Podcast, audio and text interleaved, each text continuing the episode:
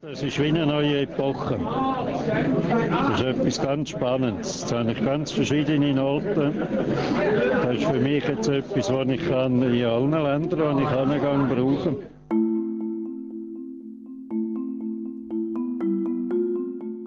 Es passiert in der Nacht auf den 1. Januar 2002. Erstmals haben zwölf Länder Europas eine gemeinsame Währung. Ja, das war ein, ein, ein großes Ereignis, weil das für äh, die meisten Leute das erste Mal war, dass es äh, einen kompletten Währungsaustausch gab. Man war sehr gespannt auf diese Euroscheine. Es wurde auch groß begangen mit, mit Feierlichkeiten in Brüssel und in den Hauptstädten. Äh, also es war ein großes Ereignis, das in, das in Erinnerung bleibt. Das ist Oliver Landmann. Der Schweizer Ökonom aus dem deutschen Freiburg hat die Währungsunion jahrelang erforscht und unter anderem auch für die Schweizer Nationalbank gearbeitet. Als Professor an der Universität Freiburg ist auch er von der Euro-Umstellung betroffen. Wie Millionen von weiteren Menschen in der EU erhält er ab dem Jahr 2002 seinen Lohn in Euro. Das Benzin an der Tankstelle, die Milch im Laden, die Miete, die Erbschaft, die Investition – alles gibt es ab jetzt in dieser neuen Währung. Heute erinnert nichts mehr an die Zeit, als deutsche Mark und italienische Lire im Umlauf waren. Der Euro ist erwachsen geworden, er hat die Finanz- und Eurokrise und den Brexit überlebt.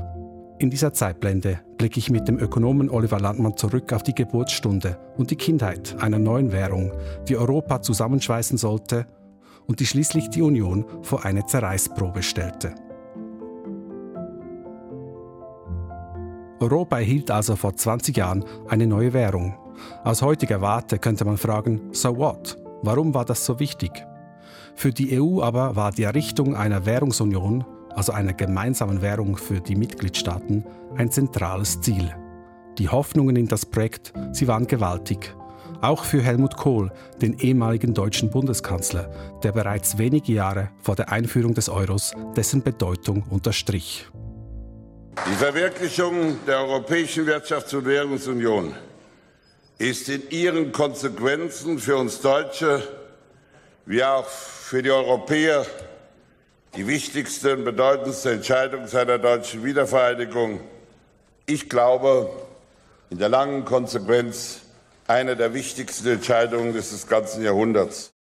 Die große Hoffnung in diese Währung, der Euro werde Europa zusammenschweißen. Für den Bau des Hauses Europa müssen wir jetzt die Chance nutzen, die sich jetzt bietet. Und niemand soll glauben, wenn wir diese Chance jetzt verschieben, dass sie automatisch wiederkommt. Ich glaube nicht daran. Diese Auffassung vertrat auch ein Botschafter der neuen Währung in Österreich, der Ende 2001 in der Sendung International sagte, es wird sehr stark auf Geldscheine und Münzen fokussiert. Aber es ist natürlich auch etwas, wenn man gemeinsam ein Geld in der Hand hat, dann ist auch, das auch eine, eine gesamteuropäische, auch eine, ein emotionaler Zugang. Diese Botschaft, was der Euro alles bewegen sollte, sie kam auch bei der Bevölkerung an, wie Umfragen auf Europas Straßen zeigten. Um damit in Europa eine, eine Währung für ein einiges Europa, so ist soll es sein, so ist es angedacht. Aber ob es funktionieren wird. Die Umstellung auf die neue Währung war jedoch nicht nur ein philosophischer Akt. Sie benötigte politische und administrative Arbeit, die sich über Jahrzehnte hinzog. Der Zahlungsverkehr, er war schon drei Jahre vor der Einführung der neuen Geldscheine und Münzen auf Euro umgestellt worden. Erst 2002 also vor 20 Jahren, folgte dann das Bargeld. Ökonom Oliver Landmann sagt dazu, das war ein sehr, ein, ein, ein sehr langer Prozess. Es gab ja die ersten Überlegungen für eine gemeinsame Währung. Das war ja schon in den 70er Jahren, also etwa ja, fast 30 Jahre bevor er dann eingeführt wurde. Dann gab es in den 80er Jahren gab's die ganzen Vorbereitungen dazu, eine Kommission unter dem damaligen Kommissionspräsidenten Jacques Delors wurde eingerichtet, die also die Vor- und Nachteile abwog, die die technischen Voraussetzungen abklärte. Und äh, in den letzten Jahren war dann der Countdown eigentlich äh, zentriert in der, oder angesiedelt bei der Bank für internationalen Zahlungsausgleich in, in, in Basel, lustigerweise, wo die Schweiz gar nicht ähm, zum, zum Euro dazugehörte. Und äh, dort hat man dann ähm, die ganzen technischen Vorkehrungen, also um den, einfach den Zahlungsverkehr, das Clearing zwischen den Banken auf diesen Euro umzustellen, so dass das dann in der Stunde X ohne äh, ohne Knirschen äh, über die Bühne geht, hat man alles vorbereitet. Das war also technisch äh, eine große Aufgabe. Es musste das ganze Bargeld musste natürlich hergestellt werden, musste sorgfältig geschützt werden ähm, äh, in die einzelnen Länder zu den Zentralbanken und zu den Geschäftsbanken transportiert worden werden. Also das war rein logistisch, war das eine, eine gewaltige, eine Gewalt, ein gewaltiger Kraftakt. Doch über die Einführung des Euro waren nicht alle glücklich. Oh Gott, man kann es nicht ändern. Wir sind ja nicht gefragt worden. Aber Gott, man gewöhnt sich ja an alles. Ne? Mir tut nur leid, dass wir eigentlich wenig darüber gefragt worden sind, ob die Mark abgeschafft werden soll. Ja? Und das halte ich für nicht ganz geglückt. Nicht nur in Deutschland gab es Unsicherheit, auch in Frankreich. Im Fernsehen etwa forderte der französische Präsident Jacques Chirac seine Landsleute zur Geduld auf. Man werde alle Schwierigkeiten bei der Währungsumstellung früher oder später überwinden. Certains éprouveront peut-être des difficultés. En y mettant toute la patience, l'attention et l'entraide nécessaires, vous verrez que les nouvelles habitudes ne tarderont pas à venir. Doch auch wenn es mancherorts Unmut über die neue Währung gab, das Interesse am Euro war groß, auch in der Schweiz. Am Bahnhofschalter in Basel etwa gingen schon in der Silvesternacht die meisten kleineren Euroscheine aus, wie Rico Moresi, der damalige Leiter des Geldwechselschalters, dem Regionaljournal erzählte. Ich kann vielleicht eine Zahl sagen. Äh, es ist einfach, äh, in den fünf Schienen habe ich 25'000 äh, Euro in fünf Schienen. Die sind alle raus. Heute weiß man, Probleme gab es bei der Einführung der neuen Währung erstaunlich wenig. Diese Umstellung ist, ist also erstaunlich reibungslos vonstatten gegangen. Man, man hat fast nichts gemerkt. Man hat seine Scheine um, um, umgestellt. Ähm, äh, es wurden eigentlich die Lohnzahlungen, alles was über Banken lief, war vorher schon äh, in, in, in Euro seit 1999. Und dann war eine ganze Zeit lang, waren in den Läden eigentlich die Waren in, äh, doppelt angeschrieben, in, der, in, in Euro und aber auch in der, in der ursprünglichen Währung. Aber was galt, war der, äh, war der Europreis. Nur in den, in den Köpfen waren natürlich noch die alten Währ die Währungen und noch, noch Jahre später haben die Leute in Umfragen erklärt, ja eigentlich rechnen wir immer noch mit Mark und, und nur da finden wir uns zurecht. Also da zeigt sich, wie, wie, wie stark verankert eine Währung in den Köpfen ist, wenn sie einfach täglich als, als Recheneinheit benutzt wird. Die Währung als Recheneinheit.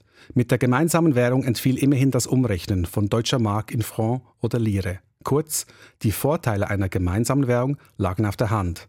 Kein ständiges Geldwechseln, weder für die Unternehmen noch für Touristen. Und auch der Einkaufstourismus profitierte vom Euro. Doch nebst all diesen Vorteilen blieben die Sorgen. Etwa, dass der Euro das Leben teurer machen würde. Schon bald war vom Teuro die Rede. Dieser Spitzname sei unverdient, sagt Ökonom Landmann. Im Gegenteil, der, der Euro war gemessen an der Stabilität der Kaufkraft des Geldes war ein wirklich klarer Erfolg und war eigentlich viel stabiler, als man erwartet hatte. Und er ist sogar über die 20 Jahre jetzt äh, auch stabiler gewesen, als, als vorher in Deutschland die D-Mark war. Das hätte in Deutschland niemand ohne weiteres erwartet. Und dennoch, die härteste Bewährungsprobe stand dem Euro noch bevor. SRF 4 News Zeitblende 2008 kollabierte der US-Immobilienmarkt und die Finanzkrise zwang eine Bank nach der anderen in die Knie. Und es kam einfach an den Märkten das Risikobewusstsein zurück. Und das ist etwas, was auf die Eurozone dann auch über, geschwappt ist und äh, plötzlich haben sich die Leute angefangen, die, die Verschuldung einzelner Staaten sich anzusehen. Die Wirtschaftskrise nahm ihren Lauf, schwappte von den USA nach Europa und in die ganze Welt. Die Eurokrise setzte 2010 ein. Der Wert des Euros gegenüber anderen Währungen blieb während dieser jahrelangen Krise zwar erstaunlich stabil, das Vertrauen in die Währung erlitt jedoch heftige Einbußen. Im Fokus stand in dieser Zeit besonders Griechenland mit seinen gewaltigen Staatsschulden. Rückblickend kann man sagen, ja, das war so, gehörte gewissermaßen noch so zu den Geburtsfehlern, die man dann überwunden hat. Aber damals in Realtime äh, war das überhaupt nicht klar, wie das ausgehen würde, weil natürlich es dann auch eine sehr heftige Diskussion darüber gab, wie man äh, mit der Situation umgehen sollte. Es gab äh, einen gewaltigen Ärger auch ähm, auf Griechenland, weil die ja, Griechenland hatte jahrelang damals äh, seine Zahlen geschönt und gef eigentlich gefälscht und seine Verschuldung versteckt. Und dann plötzlich lag das ganze Schlamassel offen zutage und da war man wirklich böse. Und gerade in Deutschland äh, hätten viele am liebsten Griechenland äh, rausgekickt. Der Grexit, der griechische Austritt aus der EU und der Währungsunion, er war bedrohlich nah. Für den Ökonomen Landmann wäre das ein großer Fehler gewesen. Eine Insolvenz, also quasi ein Bankrott eines Euro-Mitgliedslandes, wäre eine, eine größere Bedrohung für die ganze Währung gewesen. Und da musste man dann also einschreiten mit Krisensitzungen, Krisenstützungsaktionen, um diese, diese drohende Insolvenz abzuwenden. Die gemeinsame Währung der Europäerinnen und Europäer durchlebte ihre erste Krise. Und die Angst war groß, dass Griechenland nur der erste Dominostein sein könnte. Was ist dann, wenn Italien in, in die Schusslinie gerät, wenn Spanien in die Schusslinie gerät? Und äh, deswegen hat man diese, diese, diese Stützungsmaßnahmen für die, äh, für die Griechen äh, ergriffen. Die meisten Ökonomen hielten das für richtig, einfach im Interesse der Stabilität. Ähm, aber es war auch klar, dass die Krise einfach Schwächen, Konstruktionsmängel im Euro zutage gefördert hat, die man, die man angehen musste. Die EU war darin gescheitert, die Verschuldung der Mitgliedstaaten zu limitieren, und auch die Bankenstabilität hatte die Union nicht im Griff. Der Euro hatte dazu geführt, dass die Mitgliedsländer keine eigene Geldpolitik betreiben konnten. Anders als die Schweiz hatten sie keine Nationalbanken mehr, die die Landeswährung mit Devisenkäufen stützen konnten. Die Geldpolitik in der EU, sie wird durch die Europäische Zentralbank betrieben.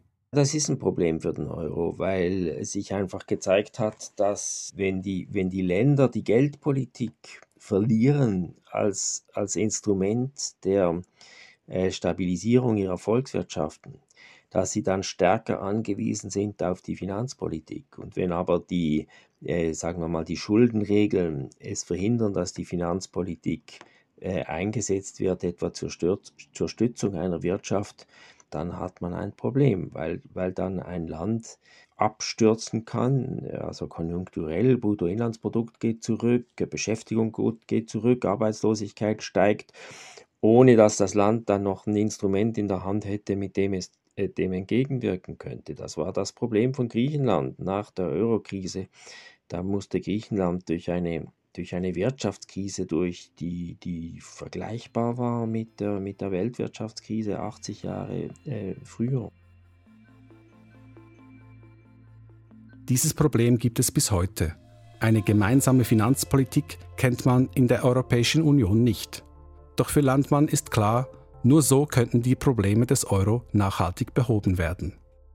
Die Lösung wäre, wäre auf jeden Fall eine eine, eine Instanz, eine, eine finanzpolitische Instanz auf der europäischen ähm, Ebene, die, die das Ganze im Blick hat, weil im Moment jede Finanzpolitik nur die Situation des jeweils eigenen Landes im, im Blick hat und nicht äh, die Bedürfnisse der Eurozone insgesamt.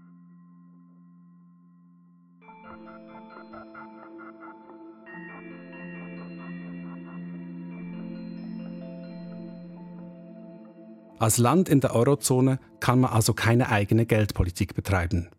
Die Schweiz, kein Mitglied der EU und damit auch kein Euroland, für sie gilt das entsprechend nicht. Doch der Euro hat gewaltige Auswirkungen auf die Schweiz und ihren Franken. Das merkt man unmittelbar im Grenzgebiet, wo an den Grenzorten vielfach auch in den Läden Euro angenommen werden, wo die Bankautomaten ausgerüstet sind, Euro auszugeben. Man reist ja auch über die Grenze, Stichwort Einkaufstourismus, Ausflugstourismus, Gastronomiebesuche auf der anderen Seite der Grenze. Also die, die, die Schweizer, je näher sie an der Grenze leben, desto mehr haben sie sich auch an diesen Euro anfreunden und sich gewöhnen müssen. Da hat er also auch in das schweizerische Leben Einzug genommen.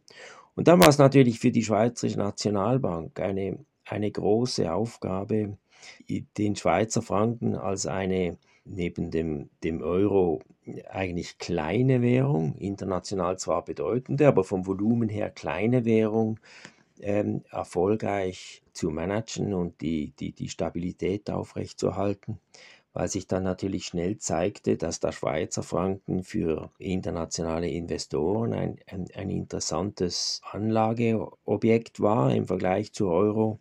Und das hat sich dann ja akzentuiert in der Finanzkrise. Da gab es dann auch gewisse Zweifel am Euro und es ist sehr viel Geld in den Schweizer Franken geflossen.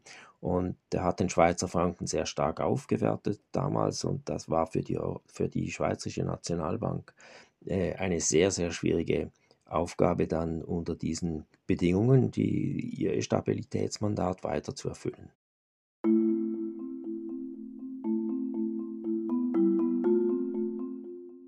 Der Franken gewinnt also in der Eurokrise massiv an Wert. Und das hat zur Folge, dass Schweizer Produkte im Ausland immer teurer werden. Die Exportwirtschaft spürt das. Gegenwind gab es von der Schweizerischen Nationalbank SNB und gibt es bis heute. Die SMB versucht eine Zeit lang, einen Euro-Mindestkurs durchzusetzen, und zwar indem sie Milliarden von Euro einkaufte.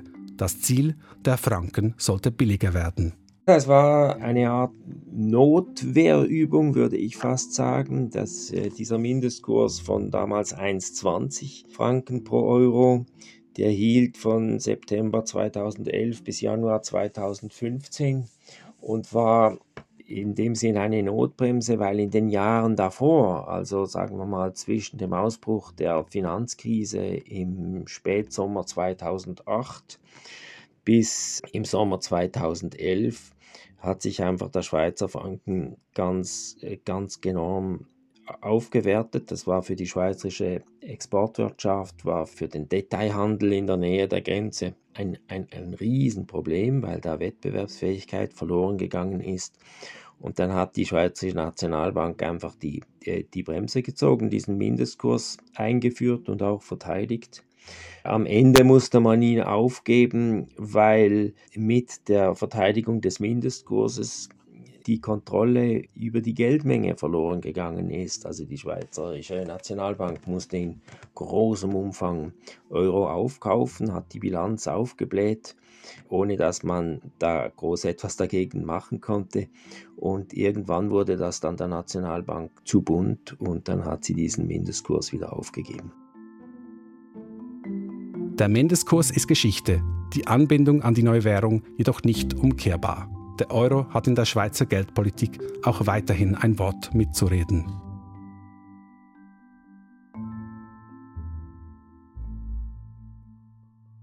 Was ist aus den großen Hoffnungen geworden, dass der Euro die EU-Kitten, die Mitgliedstaaten stärker zusammenschweißen würde? Man, man, man hoffte, dass man äh, der gemeinsamen Währung einfach auch die, die, die Euro-Länder näher aneinander heranführen würde. Äh, dass mehr Gemeinschaft und Gemeinschaftsgefühl entsteht. Durch die Probleme, über die wir gesprochen haben, ist das eigentlich äh, eher, eher nicht eingetreten, weil in dem Moment, wo diese Schuldenprobleme offenkundig waren, hatten wir eher eine verschärfte Konfliktsituation zwischen den Gläubigerländern und den, und den Schuldnerländern. Also man kann sagen, da war der Euro eher, eher, eher ein, ein Spaltpilz als ein, als ein Band, das die Länder äh, näher zusammenführt. Aber das kann sich ändern, wenn eben die, die institutionelle Integration des Euroraums, also die Vereinheitlichung äh, der ganzen Instrumente zur Wahrung der Finanzstabilität und, und auch im Bereich der Finanzpolitik, wenn das Fortschritte macht, dann kann auch der Euro äh, verstärkt diese Bindungskraft entfalten. Und, und, und ich glaube, äh, vor allem in, in, in der jüngeren Generation äh, hat er eine sehr, sehr hohe Akzeptanz und äh, äh, ich glaube nicht, dass die heutige jüngere Generation je wieder den Euro würde hergeben wollen. Der Euro bleibt uns also weiter erhalten und er wird bald ein digitales Geschwisterchen erhalten. Die Europäische Zentralbank arbeitet an einem digitalen Euro der analog zu anderen Kryptowährungen funktionieren soll. Im Moment fehlt mir noch ein bisschen die Fantasie dafür, was dieser digitale Euro sollte leisten können, was das bestehende Geldsystem nicht leisten kann. Aber weil wir natürlich im, im, im privaten Sektor die Entwicklung von digitalen Währungen sehen, wie, wie, wie Bitcoin und andere, sind alle Zentralbanken jetzt auch auf diesen Zug aufgesprungen, um einfach der Gefahr vorzubeugen, dass ihnen gewissermaßen die Kontrolle über das Geldwesen entgleitet, wenn sich äh, diese, äh, diese Privatwährungen durchsetzen sollte. Äh, das ist aber nicht etwas, was im, im Moment in, in, in größerem Stile geschieht. Aber abseits eines digitalen Euros ist der elektronische Zahlungsverkehr weiter auf dem Vormarsch. Euro-Bargeld hat in den letzten Jahren an Wichtigkeit eingebüßt, besonders seit Ausbruch der Pandemie. Ganz abschreiben will Landmann den Euroschein aber nicht. Wie so ein geflügeltes Wort äh, in Deutschland besagt, Bargeld, Münzen sind geprägte Freiheit. Ja, also die, die, die Anonymität, die man genießt im Gebrauch des Geldes, wenn man Bargeld verwendet, die ist doch etwas, woran, die Leute auch hängen. Also bin ich nicht so sicher, dass wir äh, sehr schnell in eine vollkommen bargeldlose äh, Zukunft geraten, obwohl technisch, äh, muss man sagen, wäre das heutzutage kein Problem mehr. Der Euroschein steht also für Freiheit und auch für Anonymität die letzte unüberwachte Bastion, was den Zahlungsverkehr betrifft. Besonders ein von der EZB herausgegebener digitaler Euro.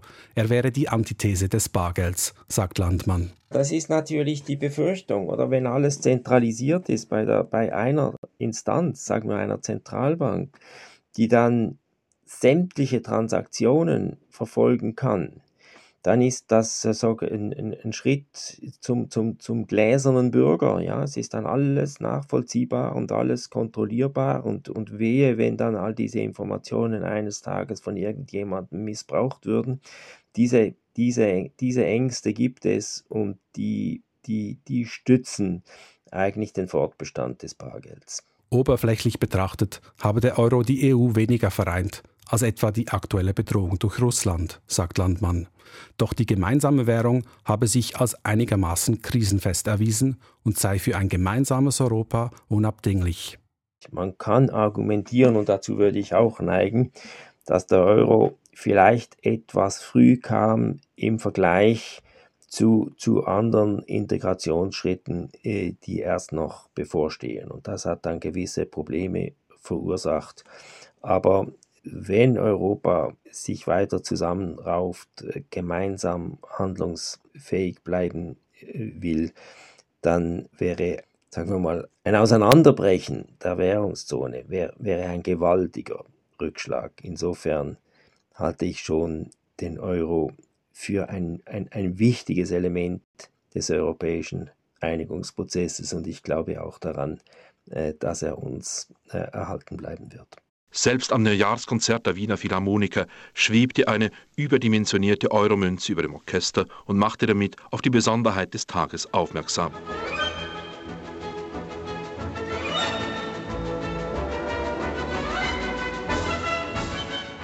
Euphorie wie vor 20 Jahren löst der Euro heute also nicht mehr aus.